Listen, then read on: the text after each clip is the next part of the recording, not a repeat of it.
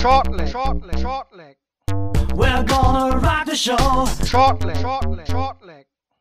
Bang your head and let it flow. Short leg, short leg, short leg. Der Daten.de Podcast mit Thomas Shorty Seiler. Short leg, short leg, short leg. Come on! Come on!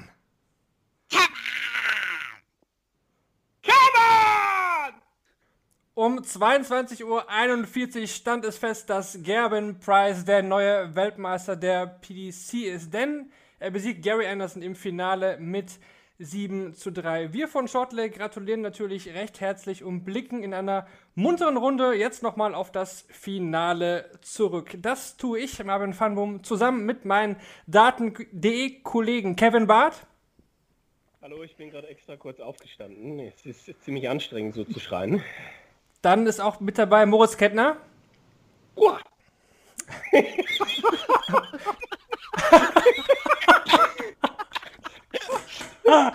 oh Mann. Ja, hallo. Hallo, Moritz, auch dir einen guten Abend.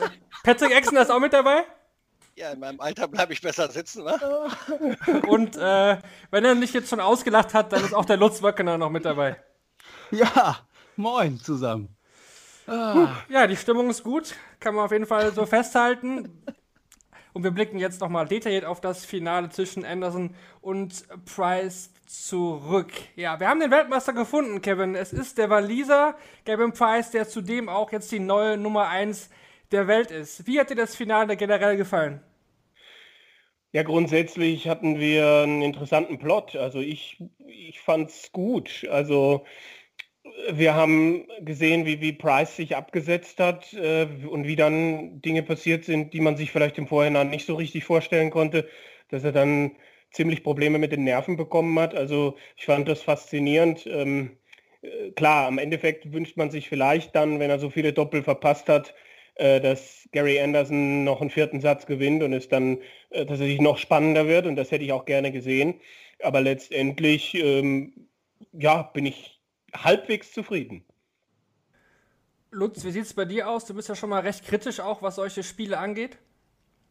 Ja, ich äh, bin begeistert tatsächlich gewesen von dem Finale. Ich habe äh, sehr viele Nachrichten äh, während der Sätze bekommen, ähm, die von Leuten, die sehr enttäuscht waren, ähm, das Finale nicht gut fanden. Ich fand es richtig gut äh, aus, aus zweierlei Gründen. Einmal hat mich Gervin Price mega überzeugt. Äh, hätte ich ihm nicht zugetraut, vor allem wenn er nachher sagt, er ist auch noch so nervös wie noch nie in seinem Leben gewesen.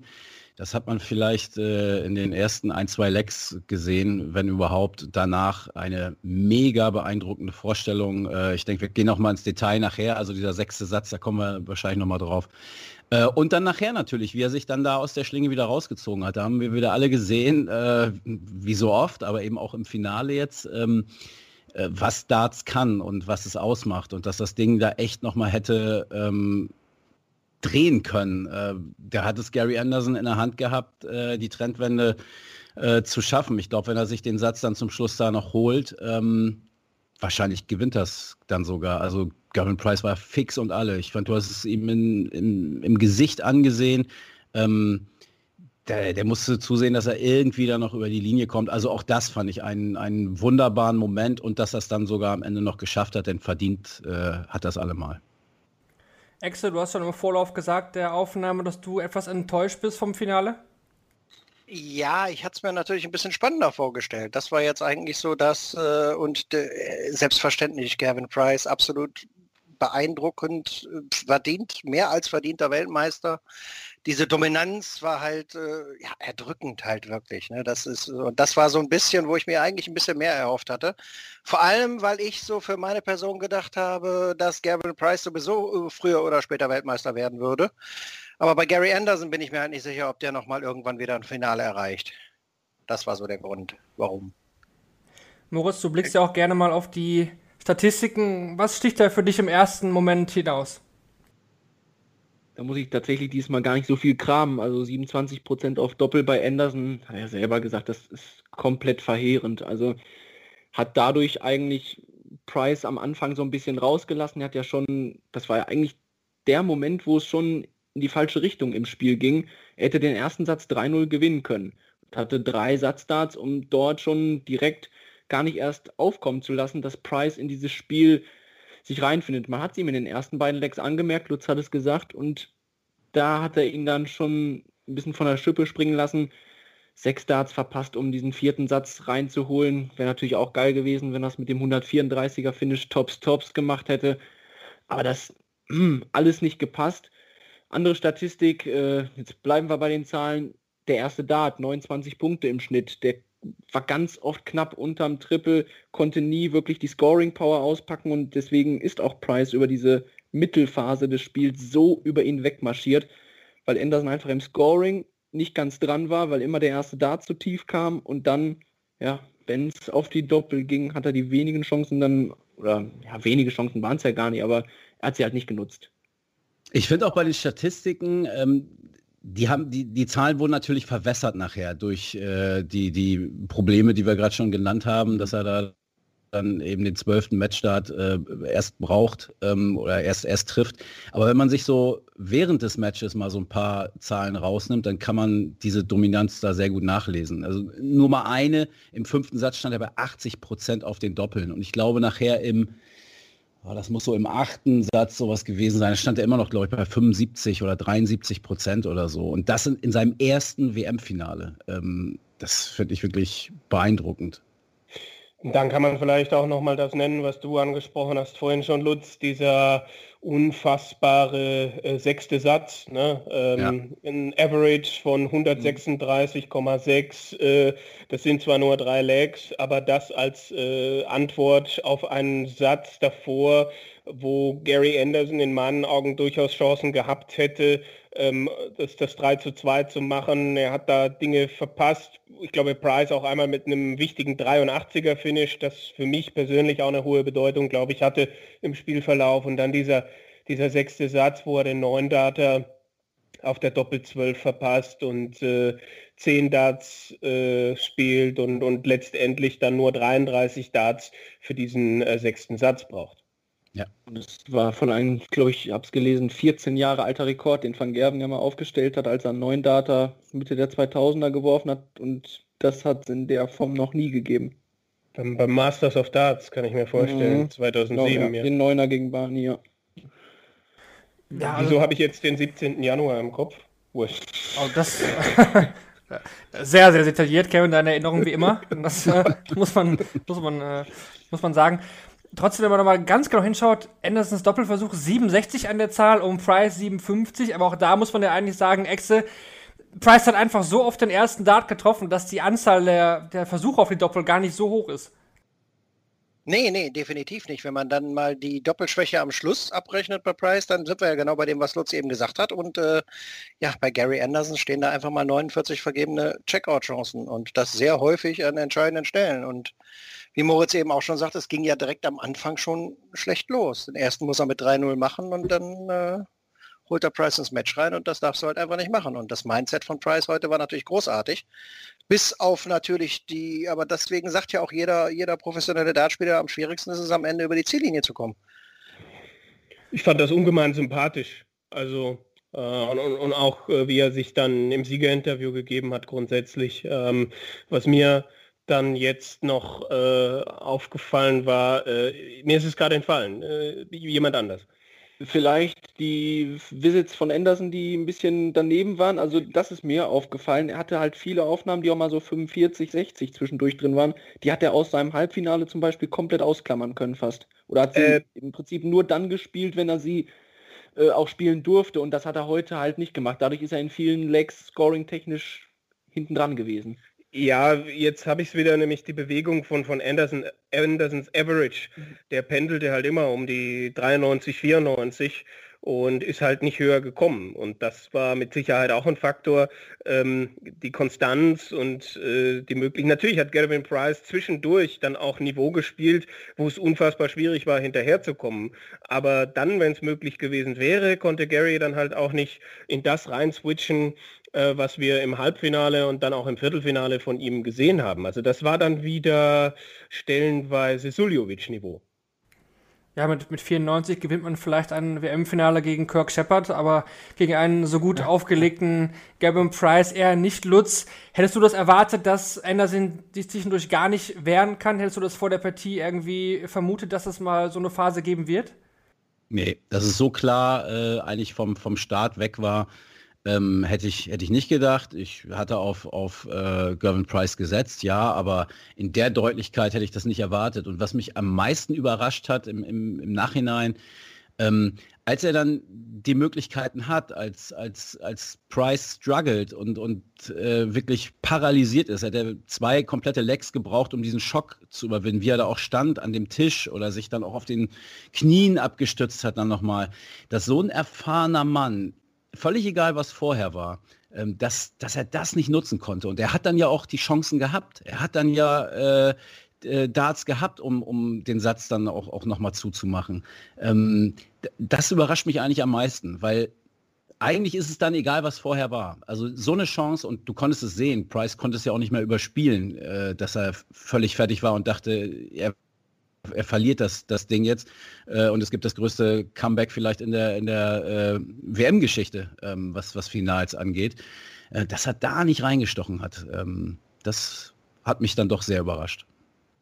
Extra, das meinte auch John Part, auch im Kommentar im englischen TV, dass wir da durchgehen müssen durch diese Phase. Er, ist ja selbst Weltmeister. Er meinte, Price muss jetzt diese Matchstarts, die man ja schon mal verwerfen kann, das kommt ja sicherlich vor. Aber diese Phase muss man einmal durchleben. Er hat es halt vorher noch nie gehabt. Und eigentlich hätte da die Erfahrung eben, wie Lutz gesagt hat, von Anderson ja reinstechen müssen, wo er sagt, okay, du kannst nicht, du willst nicht, dann muss ich jetzt zur Stelle sein. Ja, menschlich kann ich das auf jeden Fall bei Price völlig nachvollziehen. Er hat ja auch im Vorfeld immer die ganze Zeit angekündigt, wie sehr er auf diese, den Weltmeisterschaftstitel und natürlich damit verbunden auf die Nummer 1 der Weltrangliste schielt.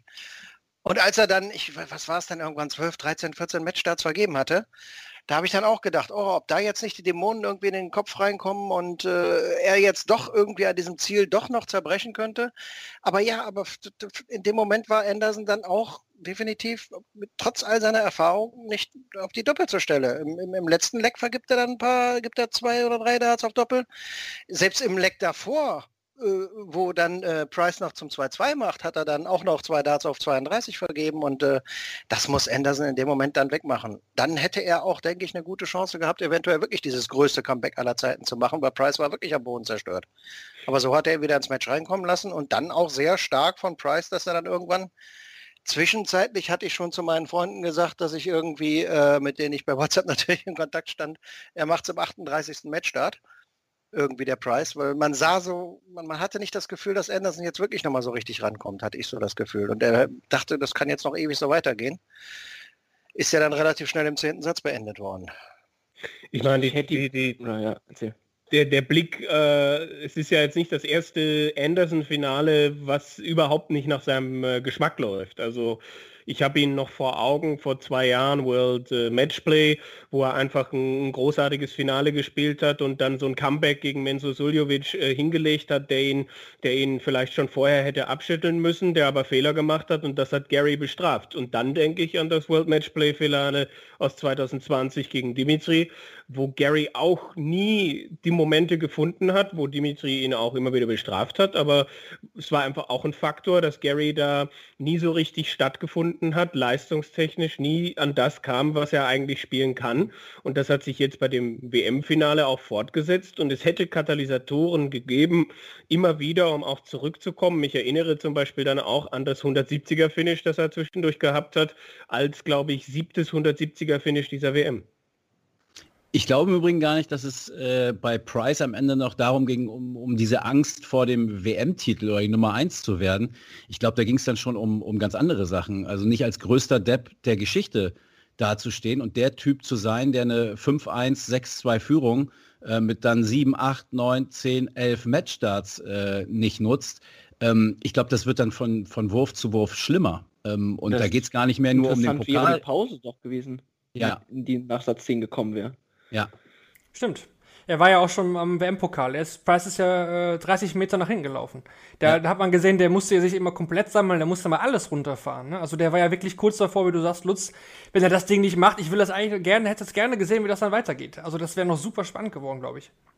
Ja, ich glaube, dann triffst du nichts mehr. Also äh, vielleicht hat er auch diese, diese brutale mentale Stärke und kommt doch zurück. Keine Ahnung, man weiß es nicht. Das äh, ist jetzt alles Hypothese, aber ich glaube, wenn du so viele Chancen auslässt und dieses eindeutige Match äh, dir noch nehmen lässt oder zumindest Anderson wieder richtig reinlässt, dann, dann kommst du nicht mehr zurück. Kann ich mir nicht vorstellen. Da bist du fertig. Da bist du nicht nur für eine halbe Stunde fertig, sondern wahrscheinlich für zwei Tage, drei Wochen, keine Ahnung. Das, äh, das kriegst du nicht mehr gedreht an so einem Abend da auf der Bühne. Weil auch Anderson dann eigentlich zu erfahren ist. Und das ist ja das, was, was mich so wundert, dass er das nicht genutzt hat.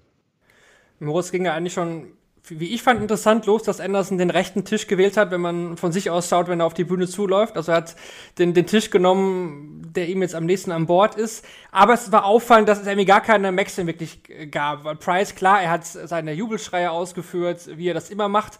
Aber es war doch relativ viel Zug im Match und Price hat auch nicht irgendwie verzögert oder Anderson eben ins Gesicht geschrieben wie damals vor zwei Jahren. Das war alles beiseite. Es war eigentlich einfach ein fair und square Start-Match. Absolut. Und ich meine, das hatten wir auch thematisiert, dass wir nicht geglaubt haben, dass es unbedingt darauf ankommt, wie die beiden zueinander stehen, reagieren. Die haben beide gesagt, glaube ich, oder Anderson, klar, wir mögen uns nicht, na gut, aber jetzt spielen wir halt Darts da oben. Ich meine, das ist ja sowieso sein Lieblingssatz der Woche, dass er einfach nur Darts spielen will. Ähm, ich glaube aber, Price schafft es mittlerweile, oder was er im Vergleich noch zum Finale 2018 beim Grand Slam draufgepackt hat, ist die Fähigkeit, diese Jubel, diese kleinen Mätzchen gezielter einzusetzen. Und ich glaube auch schon, dass es ein, zwei Momente gab, in denen Anderson sich hat beeinflussen lassen, nicht direkt, aber mir ist so eine Szene aufgefallen, das war, äh, ich muss kurz überlegen, das war so im, irgendwann im achten Satz, meine ich, oder so. Da hat Price im Entscheidungsleck richtig gut gespielt, aber Anderson auch. Und das war ja auch so ein bisschen, könnte es jetzt kippen. Und da hat dann Price eine 85 oder so geworfen und ist nochmal kurz am Board so ein bisschen stehen geblieben, hat nach links zum Schreiber geguckt und Anderson wieder, ich will ans Oki ran, hat ein bisschen gelächelt, wirft danach auch eine 57 und Price kann sich in aller Seelenruhe da irgendwas hinstellen. Da habe ich mir so wieder gedacht, so, ey Anderson, da waren so zwei, drei kleine Momente, wo ich gedacht habe, wenn Price das bewusst gemacht hat, war das viel, viel cleverer, als ihm irgendwas ins Gesicht zu schreien, weil das hätte Anderson vielleicht dann gesagt, ja gut, er macht hier wieder seine Mätzchen. Aber so hat er durch zwei, drei kleine Momente ausgepickt, in denen er eben so eingestiegen ist, dass Anderson trotzdem wusste, was passiert, aber dass das eben nicht so offensichtlich war. Ja, interessante Beobachtung, die, die du da gemacht hast. Was ich noch etwas schade fand, muss ich sagen, auch als Anderson-Fan, dass er im Interview da es irgendwie Price nicht so wirklich gratuliert hat. Also ich hatte das Gefühl, da ging er so, ja, ich hab's, ich hab schlecht gespielt, ich habe die Doppel nicht getroffen, ich habe äh, das hier weggeworfen, so. Ich hätte mir da ein bisschen mehr Würdigung auch vom Price gewünscht, weil Anderson wird ja auch wissen, dass er heute der zweitbeste Spieler war und da war ich ein bisschen enttäuscht, muss ich sagen. Vielleicht seht, seht das auch nur ich so, ich weiß nicht, wie ihr das seht, aber hätte ich mir gewünscht, dass da ein bisschen mehr, ja, res nicht Respekt, aber mehr Anerkennung auch von Anderson kommt. Hat seine Frau auf Twitter übernommen, glaube ich. Gut, das macht sie ja öfter. Die hat nochmal was geschrieben, aber ob das jetzt, ja, ich habe es aber leider nicht gesehen, deswegen kann ich nichts zu sagen, was Anderson genau da meinte. Soll jetzt auch kein, kein großes Fass sein, aber das ist mir zumindest noch äh, aufgefallen. Also ich denke, wir sind alle hier einig. Gavin Feist, verdienter Weltmeister und auch verdient die Nummer eins der Welt, denn die Zahl des Tages ist 2560. So lange war Michael van Gerven die Nummer eins der Welt. Sieben ungeschlagene Jahre auf Platz eins, sag ich mal. Ja, und jetzt ist er nicht mal die eins der Welt, weil der zwölfte Matchstart von Gavin Price eben drin saß. Und dazu muss man auch sagen, dass Van Gerven jetzt bis zum World Prix mehr Preisgeld zu verteidigen hat als Price. Heißt, es ist eigentlich recht unwahrscheinlich, dass es wieder schnell sich umdreht, die ganze Geschichte. Also wahrscheinlich wird Price jetzt erstmal eine Weile die Nummer eines der Welt sein. Kevin, was, was verändert das? Ähm, ich, ich, könnte mir schon vorstellen, dass es bei Van Gerven was auslöst, dass, dass es bei ihm wieder ein bisschen Hunger äh, entfacht, äh, der ja vorher mit Sicherheit auch da war, aber vielleicht jetzt dann wieder mehr. Also so, so ein Jagdinstinkt vielleicht da jetzt rauskommt. Ähm, und ansonsten, ja, Price hat es heute, glaube ich, auch gesagt, ich habe jetzt den WM-Titel, ich bin jetzt die Eins der Welt und äh, was jetzt kommt, Mai, das, das kommt halt. Also mal sehen, was das mit Price dann jetzt macht. Also ob, ob ihm das jetzt mehr gibt oder ob er dann jetzt äh, den Schlendrian einkehren lässt. Ich kann mir beides vorstellen. Ähm, Fakt ist natürlich, dass die, die Nummer 1 der PDC nicht so oft wechselt. Ich kann mich an, an Alan Warrener, an Colin, Lloyd, Phil Taylor, kurze Zeit von Barnefeld erinnern äh, und dann wieder Taylor und dann halt Van Gerven und jetzt Price. Also das ist ja schon auch etwas, was, was äh, daher kommt, dass, dass man auch eine gewisse Konstanz äh, an den Tag legt. Der WM-Titel macht viel, aber da ist auch ein Grand Slam-Titel, da ist auch die Tatsache, dass Price im vergangenen Jahr die meisten Titel aller Spieler gewonnen hat bei der PDC.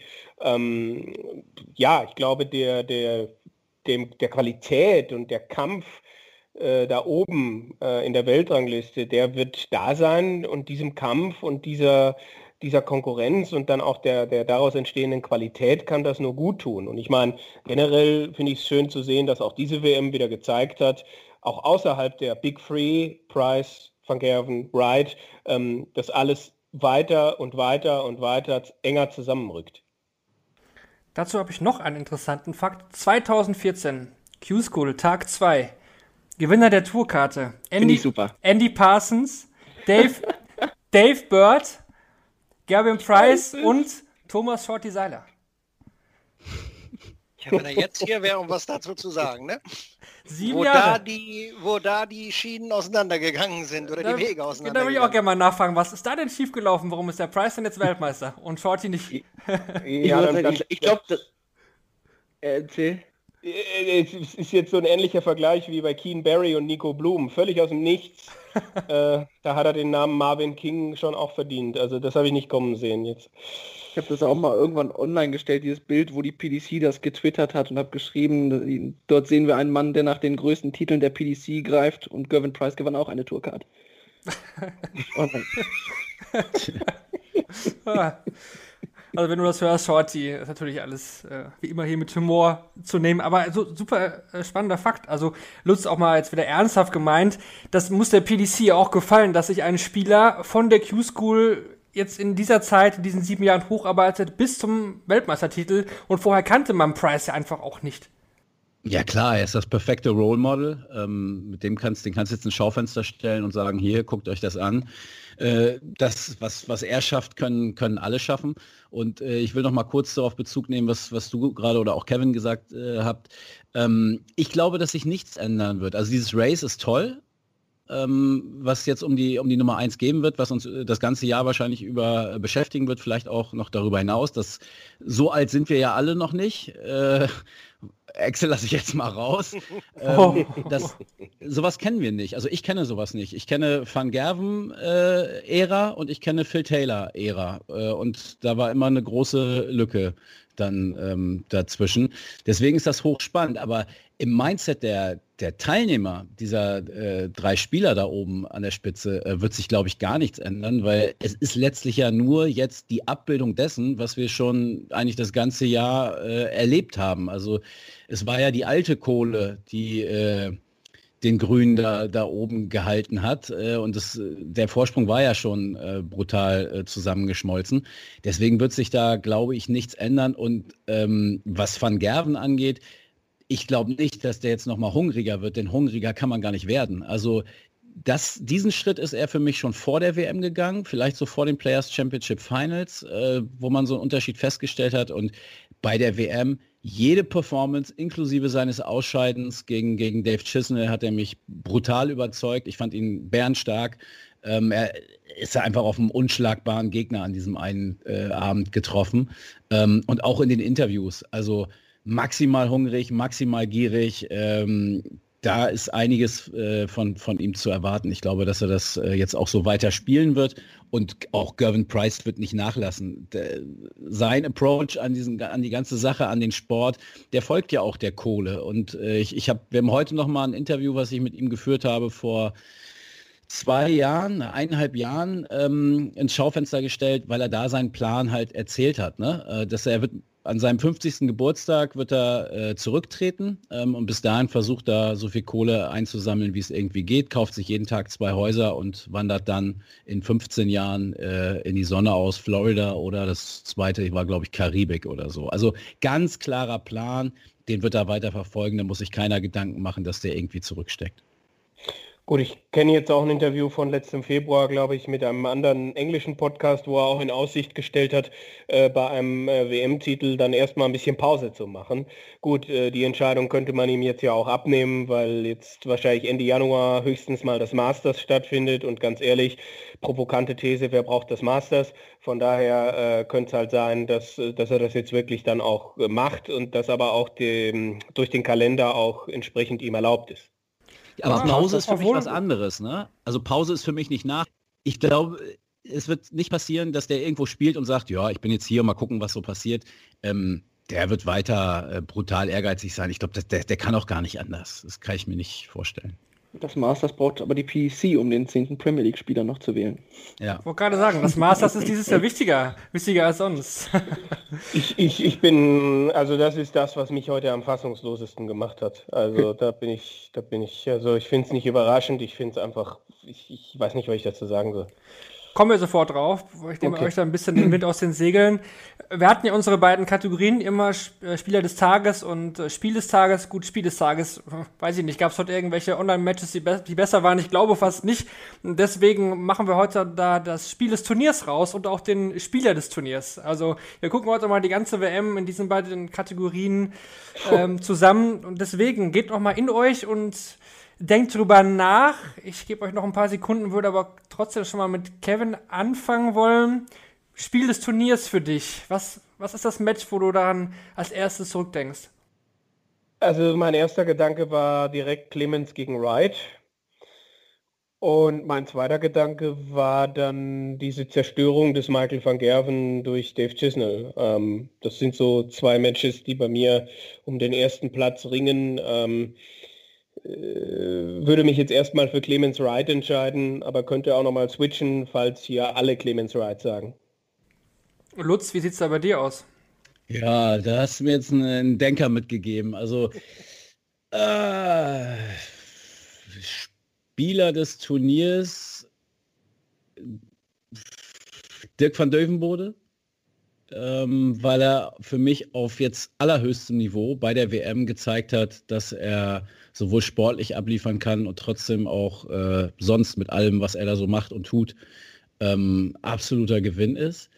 Und das Match, das ist echt schwer. Ich meine, wir hatten so viele sportlich hochklassige Matches Matches. Wir hatten so viele äh, Matches, die vom Spannungsbogen, also wo ich eigentlich jedes Mal irgendwelche WhatsApp danach an, an dich, Marvin, oder äh, auch, weiß ich, so, man hat ja so seine 10, 15 Leute dann, mit denen man das immer so diskutiert, geschrieben habe, boah, überragend, ey, das war der absolute Wahnsinn. Also, boah, ja, vielleicht ist es am Ende Van Gerven Chisnell oder ist es Van Gerven Kallen oder auch, ich denke auch an solche Matches wie äh, Scott Waits gegen, gegen Campbell. Also auch, ja, guter Call. Sowas, ne? Mhm. Also oder auch Damon Hatter gegen Baggish. Was für ein Match. Also mir fallen so viele ein. Äh, und natürlich beide Gaga-Matches waren unglaublich. Ja, aus deutscher Sicht nehme ich am Ende Gaga gegen, gegen Ratajski. Okay, das halt. Die Dramatik halten wir fest. Ja, definitiv. Moritz, du hast jetzt genug Zeit. Jetzt erwarte ich da mhm. eine schnelle Antwort. Ja, aber jetzt hat Lutz ja auch schon alle Spiele genannt, die in Frage kommen würden. Entschuldigung. und, und, und, es waren, das, nee, das Problem ist ja sogar, es waren ja fast noch nie alle. Also ich, ich mag diese Fragen auch nicht, weil man die WM irgendwie nicht reduzieren kann auf dieses eine Spiel. Das ist. Äh, ja, danke. Bin ich bei, genau. Sich, äh, ich sag, bewegt sich jeden Tag ich so viel. meine Antwort zurück. Obwohl ich schon sage, Van Gerven, Van Gerven gegen Kallen, das hatte schon Match of the Year Potenzial. Also das war, wie die sich das um die Ohren geknallt haben, aber irgendwie, ich habe auch als erstes Clemens Wright gedacht, komm, ich, äh, ich mache da nichts draus. Aber Spieler des Turniers, da kann ich mich festlegen, das ist für mich Steven Bunting. Den haben wir hier zerrissen, den haben wir, ja, ja weiß ich nicht, äh, zum Verlierer geredet. Manchmal war er es vorher, aber dieses Turnier definitiv nicht. Also Hut ab vor der Leistung. Exe, ich hoffe, ich, dass äh, die Frage bei dir noch ein bisschen besser ankommt als bei Moritz. Ja, es sind so viele, ne? Das ist so. Aber wenn man es als Quintessenz nimmt und wenn man dann eben schon gehört hat, Clemens gegen Ratajski und Van Gerven gegen Kallen, dann müssten wir vielleicht die Session des Turniers nehmen und dann wäre es die Abendsession des 29. Dezember. Für mich. Hm. Sehr diplomatisch rausgeredet, sehr gut. Ja. Ja. Und, und, und Spieler des Turniers, boah, auch kompliziert, aber irgendwo zwischen Van Dervenbode und äh,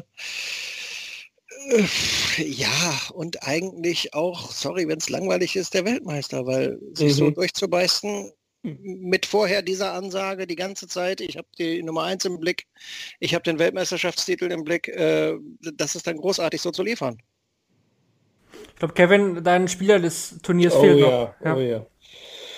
Oh, ja, da war ich ja auch äh, bei Price, muss ich gestehen. Einfach weil, weil er äh, immer wieder Antworten gegeben hat und äh, ja, dann ein starkes Halbfinale gespielt hat und dann dieses Finale äh, mit, mit großartigen Darts irgendwie dann auch relativ schnell entschieden hat und sich dann auch aus dieser Negativspirale wieder rausgewunden hat im Finale.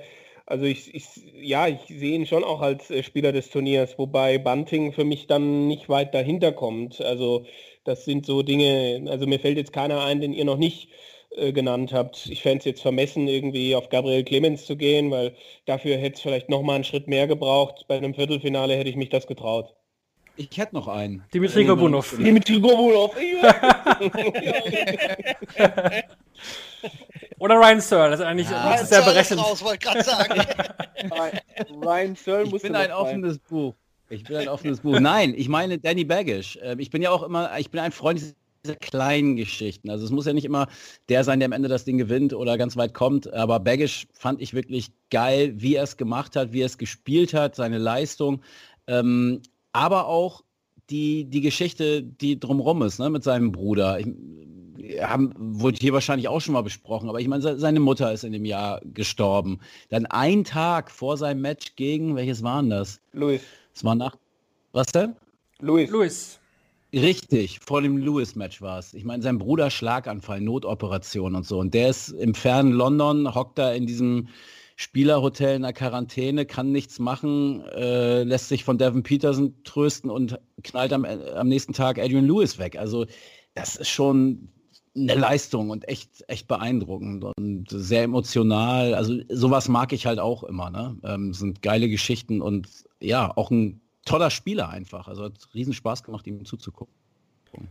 Dann die letzte Frage zur WM 2021. Ich habe es bei dir schon gelesen in der Welt am Sonntag, weiß ich glaube ich, äh, Lust oder Welt, ähm, dass Dart eigentlich der, der Sieger dieser WM ist, der Sport an sich, weil wir hatten keine Fans und trotzdem hat die WM abgeliefert. Und das war ja vorher die Frage eigentlich, können wir damit daran anknüpfen an die letzten Jahre ohne diese geniale Stimmung vor Ort? Ja, Geschichten gibt's immer, ne? Also äh, das müssen jetzt in meinen Augen dann nicht die zehn deutschen Fans sein, die beim äh, ersten Spiel von Phil Taylor sich so daneben benehmen, dass sie die Halle verlassen müssen. Also äh, ich fand das, äh, also für mich hat der Sport immer ganz, ganz große Geschichten bei diesen Weltmeisterschaften geliefert. Und äh, das, das ist auch dieses Mal passiert und ähm, der Sport ist definitiv der Gewinner, weil man dann auch gesehen hat, die Leute schauen auch ohne das drumrum zu. Die Quoten geben recht und all das äh, ist, ist, denke ich, eine, eine schöne Notiz dann auch, die man hinter diese WM dann auch äh, klemmen kann. Also äh, es gibt immer noch, glaube ich, genug Medien, die, die sagen, ach ja, äh, entweder muss ein Deutscher weit kommen oder wir machen was zur Partyatmosphäre und ansonsten machen wir nichts. Ähm, aber ich glaube schon, dass es bei manch einem ein bisschen mehr äh, auch angekommen ist, dass, ähm, dass, dass der Sport bei so einer WM einfach auch ganz, ganz große Geschichten liefert, von Danny Baggish über Gabriel Clemens bis hin äh, zu Stephen Bunting und einem Gavin Price. Aber Darts ist kein Sport.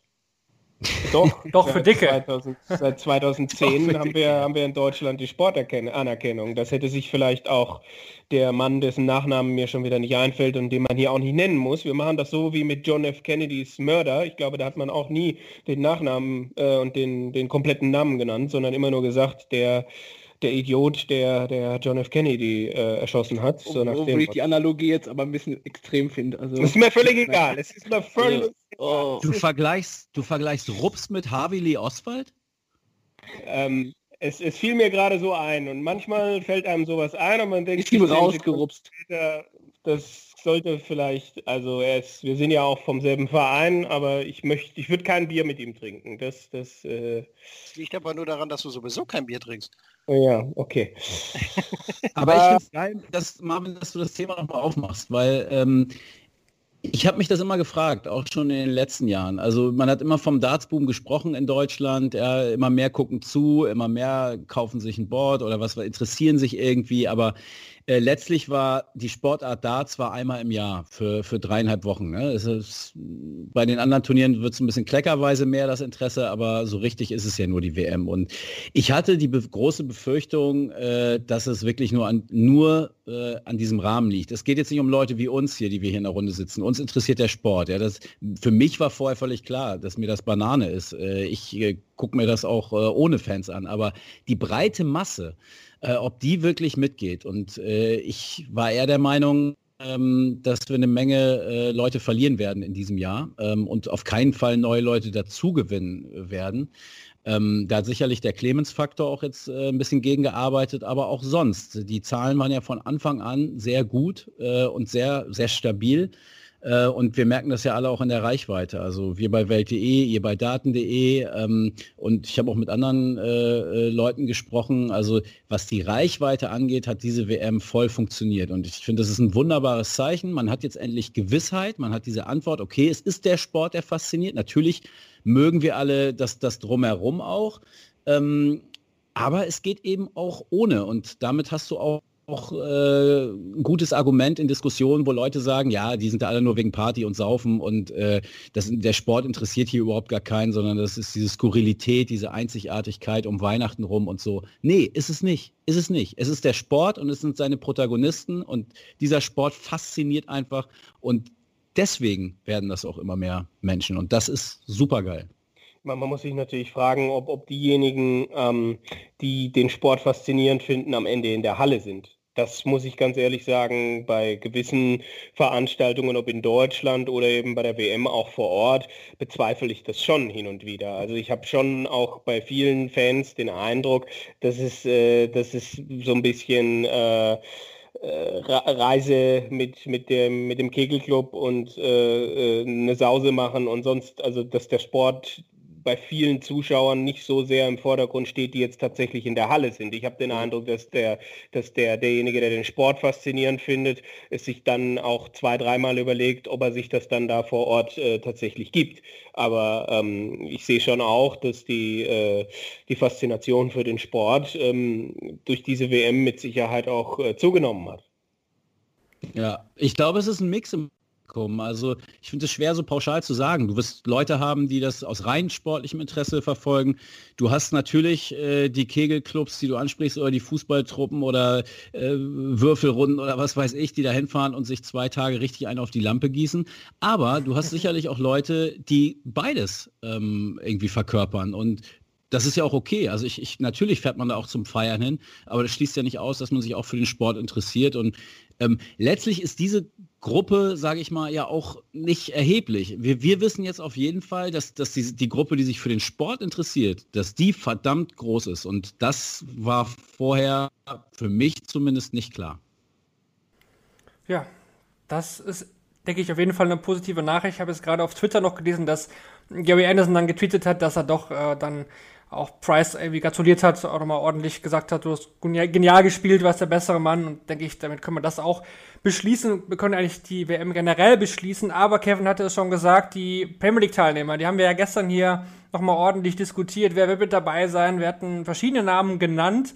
Wir hatten alle gedacht, es wären zehn, jetzt wissen wir nur neun Namen, denn die PDC hat einen Platz offen gelassen, den sie später noch vergeben. Trotzdem wird es zehn Fixstarter geben, also keine Contender-Challenger-Lösung, sondern zehn wöchentliche Starter, aber eben der eine Platz, der noch offen ist. Die neun fixen Starter sind Van Gerben, Wright und Price, die waren ja eh klar. Rob Cross als Nummer vier der Welt bleibt mit dabei, da Price eben Weltmeister geworden ist und deswegen über die Order of Merit mit dabei. Anderson als WM-Finalist ebenfalls. Durant, Glenn Durant als äh, derzeitiger Premier League Champion, ebenso der Runner-Up. Nathan Aspinall, Vandenberg, Dimitri, wie wir gesagt haben, als Matchplay Champion und auch äh, José de Sousa als Grand Slam Champion mit dabei. Das hat dann den Shorty Seiler wieder etwas überrascht. Aber der ist auch mit dabei und eben dieser freie Platz, Kevin. Was, was machen wir damit? Du hast schon gerade gesagt, dir gefällt das nicht so. Ähm, ja, also wir haben in diesem, also ich habe es gestern schon mal gesagt, wir haben in den vergangenen Jahren, äh, hätten wir irgendwie acht Namen oder so gehabt, wo ich dann gesagt habe, boah, jetzt noch irgendwie zwei aus dem Hut kratzen und dann wird dann Kim Halbrechts irgendwie noch in die Premier League rein zum zweiten Mal. Äh, also es war in meinen Augen schwerer, dieses Jahr dann ähm, jemanden Zehntes zu wählen, aber das war halt schwer, weil wir einige hatten, die man hätte nehmen können, weil es einfach Leistungen in dieser Saison gegeben hat, die äh, es sich verdient hätten zu würdigen. Ähm, und deswegen finde ich es schade, dass dieser zehnte Spieler noch nicht äh, bestimmt worden ist und dass jetzt halt auch gewisse Spieler, ähm, äh, die vielleicht einen Pick verdient gehabt hätten, sich gar nicht mehr empfehlen können, weil sie gar nicht unter den ersten 16 stehen. Da fällt mir jetzt natürlich ein Dirk van Dövenbode ein. Ähm, aber dass so ein Masters, wo einfach auch die Popularität bei den Spielern nicht sonderlich hoch ist, also wir haben so viel in diesem Jahr erlebt, so viele tolle Geschichten, auch ein, ein Chizzy mit zwei Halbfinals und, äh, und andere Dinge ähm, und ein James Wade mit zwei Major Finals etc., dass dann jetzt hier das so äh, entschieden wird und es dann heißt, naja, wir, wir gucken nochmal und mal schauen, was beim Masters passiert. Also da werden doch gewisse Dinge dann irgendwie äh, wertlos irgendwie und das finde ich, finde ich schade, weil gerade in diesem Jahr Klar, es war schwer, aber das dann so zu machen, es ist überraschend. Es ist, PDC hat das letzte Wort und PDC ähm, haut dann einen raus, von dem wir überhaupt nicht äh, gedacht haben, dass es passiert. Aber ich finde das ganz, ganz komisch. Komisch finde ich es auch, ja. Das, äh, aber ich denke auch, es wird halt wirklich gewesen sein. Sie werden sich so zwischen, sag ich mal, drei, drei, vier Leuten nicht entscheiden können haben festgestellt, vielleicht, oh Gott, die spielen alle noch beim Masters mit, weil sie vielleicht alle unter den Top 16 sind. Und äh, dann haben sie sich gesagt, ja komm, dann verschieben wir es halt eben noch auf die Entscheidung. Ich finde es eigentlich auch nicht korrekt. Man, es hat bis jetzt jedes Mal, wurden alle Teilnehmer direkt nach dem Anschluss an das WM-Finale genannt und äh, irgendwie finde ich es auch befremdlich, dass es nicht passiert. Das nimmt von allen Dingen Lutz den Dirk van Deuvenbode weg, weil der sich beim Masters ja nicht präsentieren kann. Habe ich auch jetzt gerade mal so gedacht, weil Wade, Chizzy, Smith wären für mich die drei, die es irgendwie vielleicht verdient hätten. Smith eigentlich nicht, aber hatten wir auch schon thematisiert, ob man den rausnimmt. Ähm, aber das wären theoretisch die drei, die es beim Masters reißen können. Jetzt stelle ich die vage These auf, wenn Ian White das Masters gewinnt, hat die PDC ein Problem. Sehr geil. Sehr ja. geile Aussage. Wir haben äh, tatsächlich äh, drei, vier, sieben Spieler, die das Masters, äh, die beim Masters mit dabei sind, die aber noch nicht für die Premier League nominiert sind. Das sind eben Chisnell, Wade Smith, aber eben auch Devil Gurney, Ian White, wie du gesagt hast, Moritz, und Joe Cullen und Christoph Ratajski. Ja. Ratajski ist auch noch dabei und Joe Cullen. Das wären vielleicht nochmal so Dark Horses. Und wenn man auf den Draw blickt, sehr interessant, wenn man die drei ja, drei Leute pickt, die jetzt am wahrscheinlichsten wären, das wären Dave Chisnell, Wade und Smith. Dann spielt Smith in der ersten Runde gegen Gary Anderson. Die, äh, Wade spielt gegen Dimitri Vandenberg und Chisnell gegen Gurney. Also das sind natürlich auch schon mal drei Paarungen, die dann doch interessant sind. Also wer da früh rausgeht... Welche Paarung ist einfach beim Masters? Für die 1 gegen 16 vielleicht. Ja, okay. Ja. Aber wie gesagt, das Masters nicht das Turnier, was jetzt den großen Stellenwert hat, aber das wollten sie da vielleicht auch noch pushen, was Matt Porter dann auch noch gesagt hat, dass sie die Premier League verschieben werden. Wenn ich das richtig verstanden habe, meinte er, um Ostern rum wollen sie vielleicht starten. Das wäre dann doch noch ja. äh, ein, ein, wenig hin. Also ja, ist das ja. Masters erstmal zusammen mit der Q-School das, was wir jetzt irgendwie dann besprechen müssen. Es sei denn, die Home Tour 4 kommt. Nach meinen Informationen ist das Masters okay. sowieso völlig irrelevant, denn es geht bei der Besetzung des zehnten Platzes einzig um das Abgleichen des Urlaubsplans von Fallon Sherrock. Ich habe vorher auch den Namen Raymond van Barneveld schon wieder gehört irgendwo. Äh, Nein, ja. ist natürlich Quatsch, aber äh, was ich damit sagen will, es ist wieder ein typischer PDC-Move. Ne? Wieder dieses Hintertürchen offen lassen ähm, keine klare Entscheidung, klare Kante. Auf, auf der anderen Seite kann ich es auch nachvollziehen. Das war ja auch das, was wir gestern diskutiert hatten. Es ist halt so eng und es gibt so viele Möglichkeiten, die man argumentativ irgendwie verpacken kann. Ähm, vielleicht ist es am Ende auch fair, aber diese, diesen Gedankengang, was ist denn, wenn Ian White das Masters gewinnt, finde ich wirklich sehr geil. Den hatte ich bislang nicht äh, auf, dem, Zettel, aber klar, das kann natürlich auch passieren, dass du, dass du am Ende ein, ein Problem kriegst äh, sogar. Aber ähm, ich gehe fest davon aus, dass Michael Smith sich diesen, dieses letzte Ticket holen wird. Ich finde auch noch interessant, dass Cross da wirklich an, an vier auch an der Grafik ist von Sky Sports. Ich hätte, hätte mal gerne gewusst, ob er äh, auch mit dabei gewesen wäre, wenn jetzt eben der nicht unter den Top 4 gewesen wären. Und da hätte ich echt gerne gesehen, ob Sky da irgendwie verschiedene Grafiken vorbereitet hat, weil das wäre auch noch geil gewesen, stelle ich mir gerade vor, wenn da die, die falsche Grafik reinhauen. Also das, das hätte ich mir irgendwie auch noch vorstellen können. So oft Das Interessant ist ja- Graphic Gate wäre das dann gewesen. Ja? ja. In- Interessant ist ja dann oftmals auch, ich weiß nicht, wie es dieses Jahr war, aber oftmals hat ja die PDC vier Wildcards und Sky hat zwei. Zumindest wird das immer so dargestellt. Ne? Ähm, keine Ahnung, wie sie es dieses Jahr gemacht haben, ob die sich da einfach nicht einig geworden sind. Wäre natürlich, manchmal sagen sie auch, wer wen gepickt hat, aber das ist dieses Jahr nicht passiert. Ja, ich glaube eh, das ist nur was für die, für die Öffentlichkeit. Also ich glaube, die sitzen zusammen am Tisch und, und machen das gemeinsam. Meine Vermutung. Denke ich auch, weil was ist, wenn Sky sich jetzt einen gepickt hat und den, den hätte die PDC dann auch gepickt, dann müssen, stehen sie schon wieder da und müssen eine, eine Partei müsste dann noch einen anderen aus dem Hut ziehen, äh, zaubern. Also von daher, Gut, die PDC pickt vielleicht zuerst und Sky danach. Aber äh, ja, ihr, ihr habt natürlich recht, sie könnten auch zusammen an einem Tisch sitzen oder in einem Zoom-Meeting oder sonst was. Da kommt dann noch einer von Sky durchs Hintertürchen. ja. Äh, Rod, Rod, Rod Harrington, weiß nicht. hm, Einer Wayne der, Marlow. Ja, ich hatte auch noch was sehr Interessantes gelesen. Ich glaube, bei Phil Bars war es auf Twitter, wo er sagte, er würde lieber so 20 nominieren und dann auch einfach so ganz, ganz junge Spieler wie Nico Kurz auch und die dann irgendwie vom Format her ändern. Aber Premier League, da haben wir schon so viele Formate hier durchgekauert. Äh, ich denke, wir sollten trotzdem den Schluss jetzt hier auch finden, weil die WM eben auch vorbei ist. Das ist leider auch Fakt. Mit dem Finale ist leider auch die WM vorbei. Das heißt auch 16 Tage Podcast sind vorbei. Das ging echt äh, fix vorbei, muss ich sagen. Also die Zeit ist zwar sehr intensiv, ich denke, da sind wir uns alle einig, aber macht eben auch riesig viel Spaß. Und an der Stelle möchte ich mich bei allen Gästen während dieser WM bedanken. Der Shorty lässt euch alle sowieso herzlich grüßen. Der ist jetzt noch gerade in München, hat ja heute das Finale kommentiert. Dann waren mit dabei Steffi Rennoch, die Anke aus unserem Daten.de-Team, Florian Hempel, Dragutin Horvath, Sascha Bandermann und natürlich alle von heute, aber eben auch Mike Langendorf. Ja, aber wir bedanken uns auch bei den Zuhörern. Ähm, ja, die Zahlen waren sehr gut. Das freut uns sehr, dass ihr unseren täglichen WM-Podcast gelauscht habt. Und Moritz, du kannst doch verraten, wir haben nach der Nachlese, die wir sowieso natürlich auch mit Shorty aufnehmen werden, noch ein Special vorbereitet. Jetzt hast du mich auf dem völlig falschen Fuß erwischt. Aber komplett. Das weiß ich. Aber Oh, oh, wir, oh. wir arbeiten Oder ja an, Barrett. Cool. äh, gewinnt Ian White jemals einen Major-Titel? Weiß ich nicht. Gewinnt Chizzy einen Major-Titel? Naja, ich glaube, es geht eher um die Geschichte des Podcasts. Richtig. Oh, jetzt weiß ich's. Doch, richtiger Fuß. Völlig falscher Fuß. Na, jetzt ist der richtige, richtiger Fuß. Soll ich's ihm anmoderieren? Ja, natürlich. Ja, du, du, du bist Oh. der Schneider. Aber jetzt sag uns bitte nicht, sag uns nicht, die, Schneiderlein.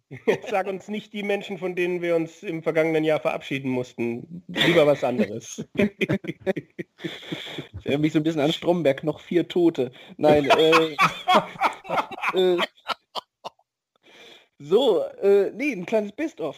Vielleicht landet der Spruch ja auch noch drauf, ich weiß es nicht, aber ähm, ich glaube aus 16 Tagen, irgendwann ist der Kopf auch komplett gar, da kommen auch keine geraden Sätze mehr raus und äh, das hört man dann vielleicht mal auf so einer kleinen Spur, mal gucken, wie lange es wird, aber einfach mal so die besten Lacher aus 16 Tagen, die kuriosesten Versprecher. Ich will da nicht zu viel vorweggreifen, aber das wird, wird ein Fest. Ich habe Angst. Zu Recht. Andere gehen beichten und wir sind hier bei Shortleg. Ne? Es ist, Der Daten.de Beichtcast. Na gut, ich denke, wir merken auch jetzt, dass die Luft langsam rausgeht. Viel, viel, viel inhaltlich äh, Gehaltvolles kriegen wir hier nicht mehr raus. Deswegen danke an Exe für das Einspringen auch zwischendurch. Warst du auch oft dabei dieses Jahr? Ja, gerne. Kevin sowieso, Dauergast hier. Gestern habe ich dich äh, als Steve Beaton des Podcasts bezeichnet. Ich hoffe, das ist mittlerweile angekommen bei dir. Ja, ja, also ich, ich fühle mich mehr wie Paul Hinks, der heute das, äh, das ganze Finale callen musste. Thank you, ladies and gentlemen. Aber alles gut. Sehr gut, den kann er, den kann er. Und äh, ja, Moritz, dir sowieso vielen Dank. Ähm, du warst ja auch sehr oft mit dabei und äh, ich freue mich auch schon sehr auf das äh, Best-of. Ich habe nur bisher so kleine Details gehört, aber ich glaube, das könnte echt gut werden. Ja, ich äh, habe da ein bisschen was vorbereitet. Freue mich. Ja, aber auch danke, hat mir unheimlich viel Spaß gemacht. Noch vier Bullseyes. In Indien. Sehr gut. In Indien. da gibt es wahrscheinlich X-Talente. Ja, und Lutz natürlich, so als äh, Daten.de Fremder hier in der Runde. Äh, macht Jo. immer wieder Spaß mit dir zu quatschen, äh, bereicherst die Sendung und ja, wie gesagt, die WM mit dir auch zu begleiten, war echt, war echt riesig. Ja, hat mir, kann ich nur zurückgeben, hat mir auch immer riesen Spaß gemacht, wie in den letzten Jahren auch, diesmal auch. Ist immer, ist immer toll hier, tolle Gespräche, auch Weiterbildung, Meinung, äh, macht so weiter. Äh, super gut. Ja, und damit soll es dann gewesen sein, denn Gavin Price ist am Ende der Sieger.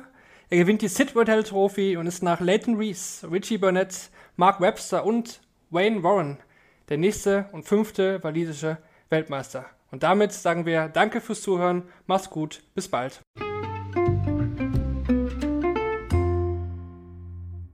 Schatz, ich bin neu verliebt. Was? Drüben. Das ist er. Aber das ist ein Auto. Ja, eben. Mit ihm habe ich alles richtig gemacht. Wunschauto einfach kaufen, verkaufen oder leasen. Bei Autoscout24. Alles richtig gemacht.